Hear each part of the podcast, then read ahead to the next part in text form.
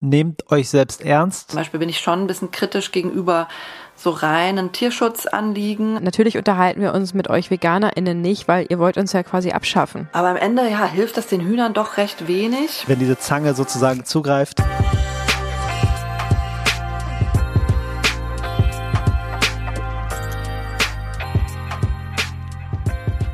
Wenn du unseren Podcast hörst, dann wünschst du dir auch, dass der Tierausstieg gelingt. Und in der heutigen fünften und letzten Folge, die wir mit Dr. Friederike Schmitz aufgenommen haben, kommen wir dem Thema näher, behandeln das letzte Buch im Kapitel, ähm, das letzte Kapitel des Buches und haben ein sehr schönes Gespräch aufgenommen, zu welchem wir dich jetzt sehr gerne einladen wollen. Oh ja, anders satt, wie der Ausstieg aus der Tierindustrie gelingt, ist, wie der Name schon sagt, ein Buch, was wirklich Hoffnung macht, inspirierend sein kann und was man sich auch immer wieder aus dem Regal nehmen kann und in verschiedene Kapitel einfach reinlesen kann, weil es so viele Informationen mit sich bringt, die aber irgendwie auch in sich geschlossen sind. Und wie ihr wisst, ist uns natürlich der Tierschutz auch eine Riesenangelegenheit. Deswegen ja. machen wir den ganzen Podcast.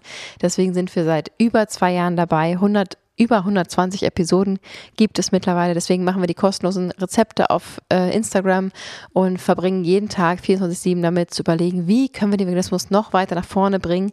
Wir können mit Stolz sagen, dass wirklich schon tausende Menschen durch uns vegan geworden sind. Das ist unfassbar, das auszusprechen. Aber ähm, ja, es ist kein Tropfen auf dem heißen Stein, weil es einfach Lawinen lostritt, die man heute noch gar nicht erahnen kann. Jeder vegan lebende Mensch ähm, inspiriert in der Regel mindestens ein, zwei, drei weitere Menschen, die wiederum auch wieder ein, zwei, drei weitere Menschen ähm, inspirieren. Und wer da in Mathematik aufgepasst hat, der weiß, das ist exponentielles Wachstum und es ist irgendwann explosionsartig nicht mehr zu stoppen. Und deswegen machen wir so motiviert weiter. Und wenn du jetzt denkst, ja, ich habe auch schon so einige Rezepte von den beiden nachgekocht oder höre den Podcast einfach super gerne jeden Monat kostenlos aufs Neue oder äh, du willst uns einfach unterstützen und uns helfen, dabei weiter zu wachsen, dann schau doch mal bei Patreon vorbei, denn dort gibt es eine Möglichkeit, noch ein Stück näher ranzurücken. Wir sind wahnsinnig dankbar für alle UnterstützerInnen, die sich dort schon eingefunden haben und deswegen gibt es da auch mehrmals im Monat ganz exklusive Beiträge, weil wir einfach nochmal so ein bisschen noch privateren, geschützteren Raum haben. Dort gibt es mehrmals Monat exklusive Beiträge, die einfach nochmal ein bisschen persönlicher sind, noch ein Stück näher dran. Es ist so ein geschützter Bereich, wo wirklich, unsere äh, engsten UnterstützerInnen sich versammelt haben und die uns irgendwie Rückenwind geben. Und es fühlt sich so gut an, dass wir da einfach noch ein bisschen privater sind, ähm, aber auch zum Beispiel Informationen immer dort als erstes teilen, einfach um auch ein bisschen Liebe wieder zurückzugeben. Liebe geht rein, Liebe geht raus, ist auch da natürlich das Motto. Und wenn es für dich interessant ist, dann schau doch gerne mal vorbei. Es geht also darum, uns monatlich finanziell zu unterstützen. Das geht ab zwei Euro los. Man kann es jederzeit wieder kündigen und schon bist du Teil dieser ähm, Patreon-Unterstützergemeinschaft. Und ja, es bedeutet uns die Welt. Und gerade haben wir ein ganz, ganz, ganz persönliches Video hochgeladen. Das persönlichste ever, würde ich es nennen. Ever, ever. Oder? Ja, wir haben ja noch nie richtig darüber gesprochen, wer wir eigentlich sind, wo wir eigentlich herkommen, was unsere Geschichte ist, was ich mit Hollywood zu tun habe und was Fabi mit Beleidigungen zu tun. Ja. ähm, es war sehr, sehr bewegend, aber irgendwie ist es Zeit, das mal auszusprechen. Es hat nicht direkt was mit dem Veganismus zu tun, aber es hilft uns ein bisschen besser kennenzulernen, verstehen zu lernen, wie wir sind, warum wir sind, äh, wie wir geworden sind, was wir sind. Genau, und es war irgendwie sehr, sehr, sehr aufregend, das vor allem vor der Kamera zu machen. Da gibt es ja auch immer wieder Videos von uns. Ähm, ja, und ich habe eben auch von meiner Nahtoderfahrung erzählt, beziehungsweise kann man es gar nicht Nahtoderfahrung nennen, weil wenn man irgendwie schon mal tot war und wiederbelebt wurde, war man, es ist eine Toderfahrung.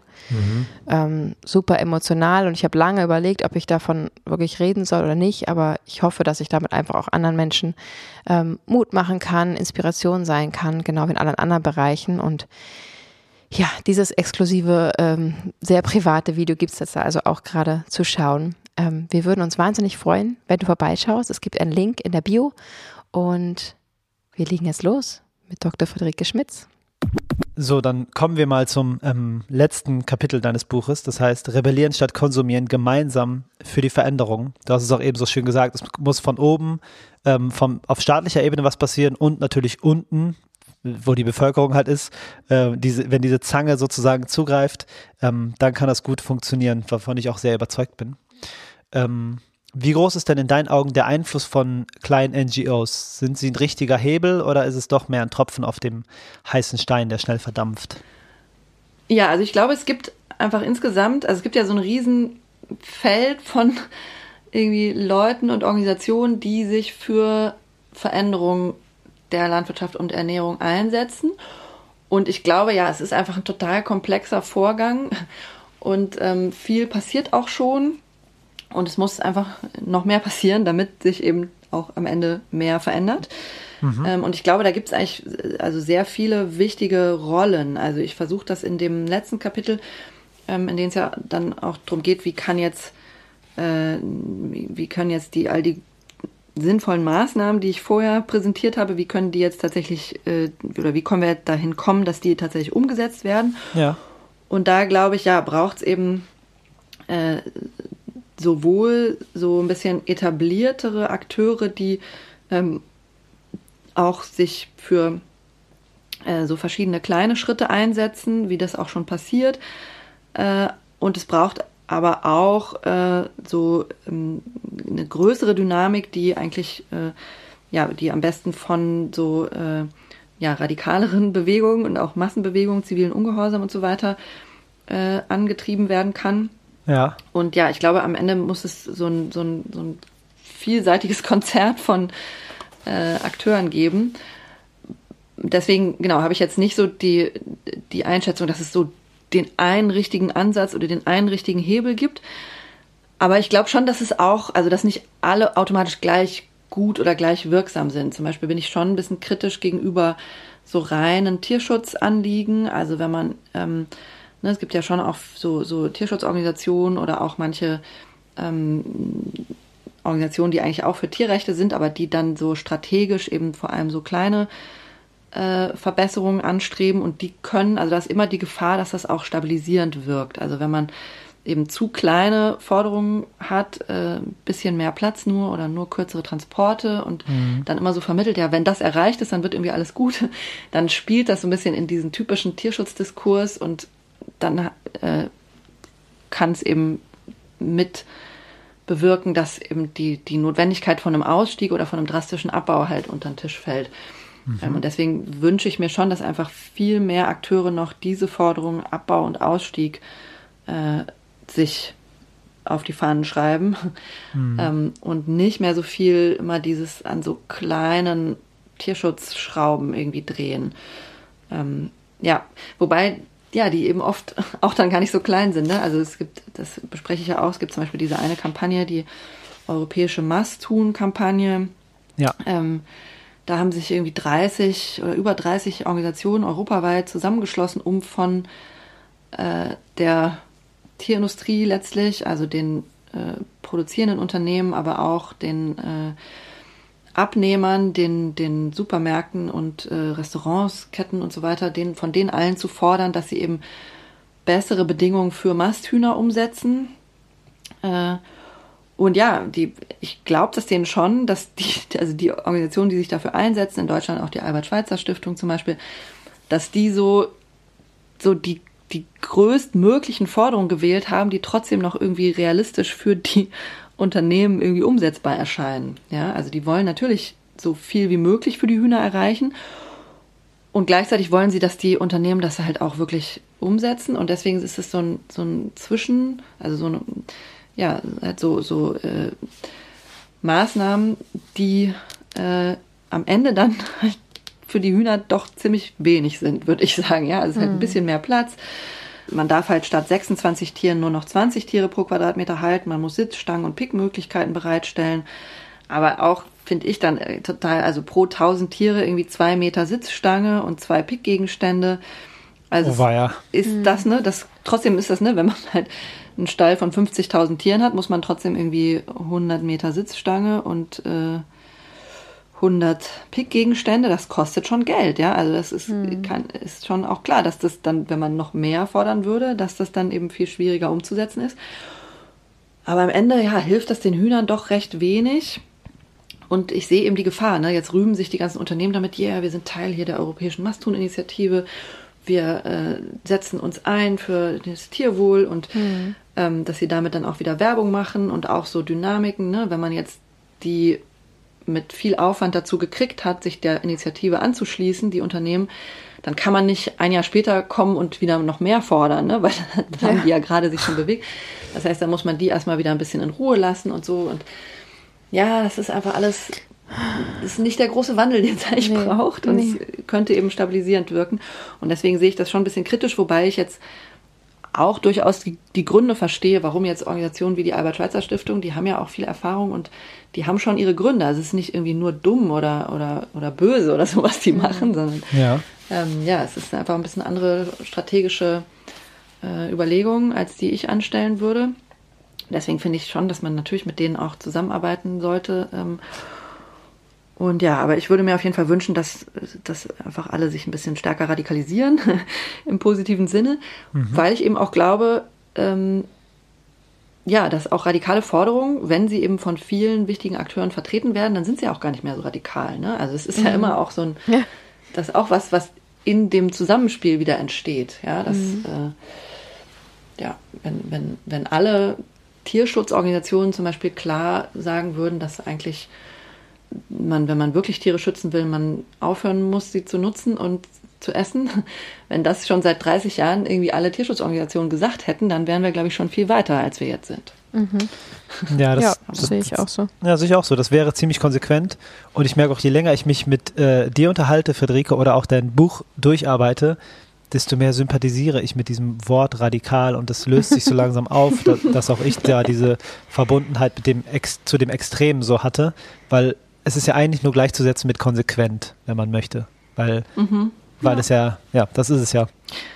Vielleicht äh, dazu noch ein Wort, dass es eben auch nicht automatisch heißt, dass man dann nicht mehr pragmatisch oder strategisch ist. Ne? Das ist ja häufig so ein, Aha, ja. so ein Gegensatz, der so aufgemacht wird, dass man sagt, ja, natürlich, wir wollen auch gerne, dass die Tierindustrie sofort abgeschafft wird, aber das ist ja leider nicht realistisch und deswegen machen wir jetzt halt Tierschutzreform, damit wir halt mhm. wenigstens irgendwas für die Tiere erreichen. So.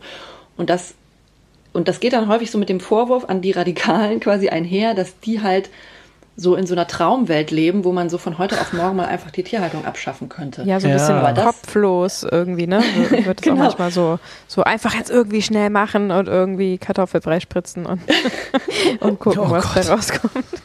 Neu, anderes Thema, ja. aber ja. Ja, aber, ich, aber das ist ja nicht der Gegensatz, den man, also natürlich gibt es bestimmt so Leute, die sagen, ich habe zwar keinen Plan, aber es muss alles sofort aufhören irgendwie. Aber die, die ähm, eigentlich, also die relevante Gegenposition ist ja also eine, die sagt, Tierschutzreformen sind irgendwie zu wenig. Mhm. Ähm, und das heißt nicht, dass, und, und trotzdem ist genauso klar, dass die Tierhaltung nicht von heute auf morgen aufhören wird. Aber dann ist eben die Frage, was sind die Maßnahmen, die uns diesem, der Abschaffung näher bringen? Und dann würde ich eben sagen, ja, das sind Maßnahmen, die halt tatsächlich den Abbau äh, in den Vordergrund stellen. Mhm. Ähm, und das versuche ich ja auch mit diesem Begriff noch revolutionäre Realpolitik äh, einzufangen. Oh. Also da geht es schon um Realpolitik, auch was ich fordern würde, um irgendwie realistisch umsetzbare Maßnahmen, aber welche, die eben nicht stabilisierend wirken, sondern die uns irgendwie diesem größeren Ziel der drastischen Transformation ähm, näher bringen. Und das spricht dann gegen so leichte Tierschutzreformen und für eben äh, deutliche Abbauforderungen. Ja. Mhm. Ja, es ist ein ganz schmaler Grad. Ich habe gerade erst wieder ähm, ein Zitat von einem Bauer äh, gelesen, der auch gesagt hat, naja, natürlich unterhalten wir uns mit euch VeganerInnen nicht, weil ihr wollt uns ja quasi abschaffen. Und ja. natürlich ist der aber eher bereit, vielleicht dann eben zu, darüber zu reden, dass er das Tier wohl etwas verbessert, äh, was natürlich letztendlich für das Individuum in dem Moment ähm, besser ist als nichts. Und das ist eben dieses ganz, ganz schmale Grad, der Aktivismus ja so mit sich bringt, dass man natürlich ähm, radikal äh, aktivistisch, ähm, konsequent, wie auch immer man es nennen will, ja ein ganz großes Ziel hat und das oft ja das Konträre von dem ist, mit dem man darüber äh, sprechen möchte. Und da irgendwie einen guten Weg zu finden, zu sagen, ähm, ja, ich möchte vielleicht das Gegenteil wie du, aber ich möchte, ja, möchte mich mit dir austauschen. Lass mich meine Gedanken sagen, lass deine Gedanken und lass uns dann vielleicht irgendwie eine Art von Mittelweg finden, ähm, mhm. dass eben, ja, man auch nicht so ähm, ja, wie soll ich sagen, nicht so drastisch wirkt, dass man direkt ähm, alle dicht machen, die man eigentlich erreichen möchte. Das ist ja dann auch nicht zielführend sozusagen. Und mhm. das ist ja sozusagen der ganz schmale Grad und die Schwierigkeit, die, die wir ja alle ausgesetzt sind. Weil mhm. wenn wir einfach nur sagen, alles abschaffen jetzt sofort, dann machen genau die, die das tun sollen, die Ohren zu und dann hat man auch nichts gebracht. Und das ist ja oh, wirklich schwierig. Aber ich finde, dass du da einen sehr respektvollen Weg gefunden hast und ja wirklich auch klare Lösungen anbringst. Und das finde ich eben so besonders schön an deinem Buch dass du eben nicht ähm, ja sozusagen nur die Missstände aufweist oder nur äh, sagst, was jetzt alles sofort gemacht werden muss, sondern so einen, einen guten äh, Weg gefunden hast, das eben aufzuzeigen, Lösungen zu zeigen, ähm, wirklich echte Geschichten einzubauen und man auf die Weise ähm, ja, da, da gut zuhören kann. Also das wäre zum Beispiel ein Buch, was ich ähm, jetzt einem Bauer oder einer Bäuerin empfehlen würde, wenn man sagen würde, man will irgendwie jetzt diskutieren, vielleicht im nächsten Monat, du bist auf der einen Seite, ich auf der anderen, ähm, ich schlage dir dieses Buch vor und du schlägst mir das Buch vor und dann ähm, treffen wir uns zu einem Gespräch und gucken mal, wie wir vielleicht ja, cool. irgendwie zusammenkommen und ähm, ja, das ist ja irgendwie das übergeordnete Ziel davon und ich finde, da hast du einen ähm, großen, großen Beitrag zugeleistet mit deinem wunderschönen Buch. Ja, total. Ja, und schön das Rebellieren möchte ich noch mal kurz erwähnen, weil du äh, das letzte Kapitel fängt ja auch damit an, wie ihr irgendwie fast euch mit 200 Leuten ähm, trefft, um äh, eine Blockadeaktion zu starten mhm. vor dem äh, PHW-Konzern oder PHW-Gruppe oder wie auch mhm. immer sie heißt. Ich will gar nicht gar keine große Plattform geben. Ähm, mhm. Und dass sie dann sogar die Straße kaufen, damit sie irgendwie äh, da Zäune hinstellen können und so. Das ja. sind ja alles richtig krasse Maßnahmen, die sie da fahren. Und naja, das ist ja auch nur beispielhaft dafür, dass du zeigst, dass wir alle eine Selbstwirksamkeit in uns haben und äh, dass wir gemeinsam auf jeden Fall was verändern können, wenn wir halt geplant, gut informiert und am besten faktenbasiert natürlich ähm, an, dieses, an diese ganze Thematik rangehen. Mhm. Ja.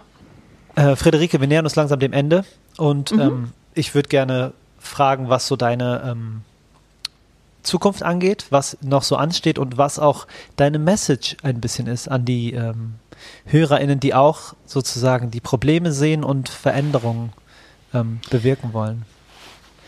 Ja, okay. Ähm, also meine Zukunft ist, ja, ich werde an dem Thema weiter dranbleiben und Gott sei Dank. Ähm, ich habe jetzt kein, also aktuell kein neues Buch geplant, aber werde das also weiter äh, verbreiten und auch noch einige Veranstaltungen dazu machen. Also im nächsten Jahr habe ich noch einige geplant, auch an verschiedenen Orten. Äh, ja, schreibe ich dann immer auf meiner äh, Homepage und auf sozialen Medien und so weiter. Falls da irgendwer hinkommen will, natürlich gerne. Und dann bin ich weiter aktiv auch beim Bündnis gemeinsam gegen die Tierindustrie. Da wird sich noch zeigen, was da nächstes Jahr ansteht. Da gibt es auch so eine Strategie- und äh, Überlegungsprozess, wie wir am besten äh, da die Veränderung voranbringen können. Und ich bin auch noch selber dabei, einen neuen Verein zu gründen, ähm, der sich auch nochmal äh, mit Agrar- und Ernährungswende beschäftigen wird, mehr so in Richtung äh, Studien, Öffentlichkeitsarbeit, Think Tank ähm, mäßig. Also wow. das schließt auch so ein bisschen an an diese Studie zu den Subventionen, von der schon die Rede war. Cool. Also von solcher irgendwie äh, kritischen, äh, fundierten Arbeit zu dem ganzen Thema äh, mehr machen zu können. Aber ja, das ist auch noch nicht so klar, was da, äh, wie das äh, genau laufen wird und wie viel wir dann schon nächstes Jahr machen können. Das ist auch immer so ein größerer ja, also das ist so ein Plan, eine weitere Sache, die ich mache. Cool. Und ähm, ja, sonst äh, Botschaft oder Appell, ja, das ist ja auch ein bisschen wie das Buch endet, äh, schon so die ja. Idee, also genau, die, die drastische Transformation, die es braucht, ist auf jeden Fall möglich. Ähm, aber sie ist, die wird nicht von alleine kommen.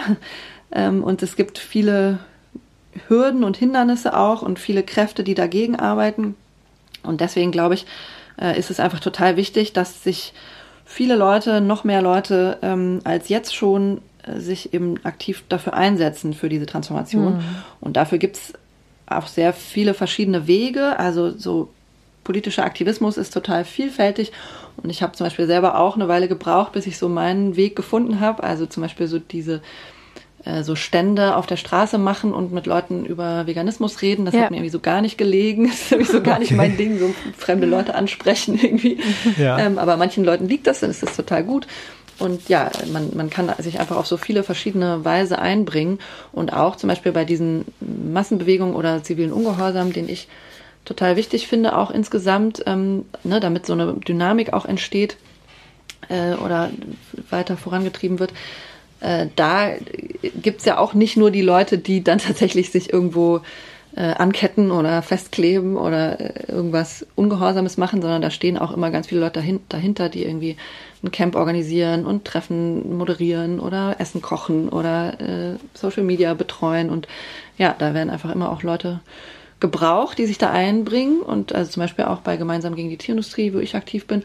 Und das ist dann eigentlich auch total schön und erfüllend, ne? weil man dann eben auch sich nicht nur so machtlos fühlt wie sonst so oft im Leben, weil man nichts so denkt, dass man nichts verändern kann, mhm. sondern man kann eben, wenn auch immer nur einen kleinen Teil, aber man kann irgendwie was beitragen und was Sinnvolles tun und eben mit tollen, netten Leuten zusammen und das ja, kann auf jeden Fall sehr schön sein. So. Deswegen vielleicht so als Botschaft, Aufruf, äh, wenn ihr noch nicht irgendwo aktiv seid, dann guckt doch mal, was es so an Gruppen gibt in eurem Ort oder in der, in der Nähe oder auch überregional und ob ihr nicht irgendwo Lust habt, äh, mitzumachen.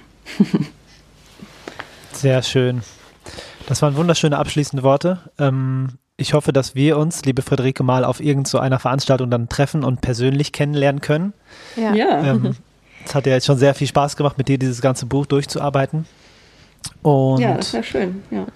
An alle ZuhörerInnen, ähm, ihr habt gehört, geht raus, traut, traut euch, äh, nehmt euch selbst ernst, glaubt an eure Selbstwirksamkeit und mhm. gemeinsam können wir wirklich was bewegen. Es klingt immer wie eine Floskel, wenn man das ausspricht, merke ich gerade.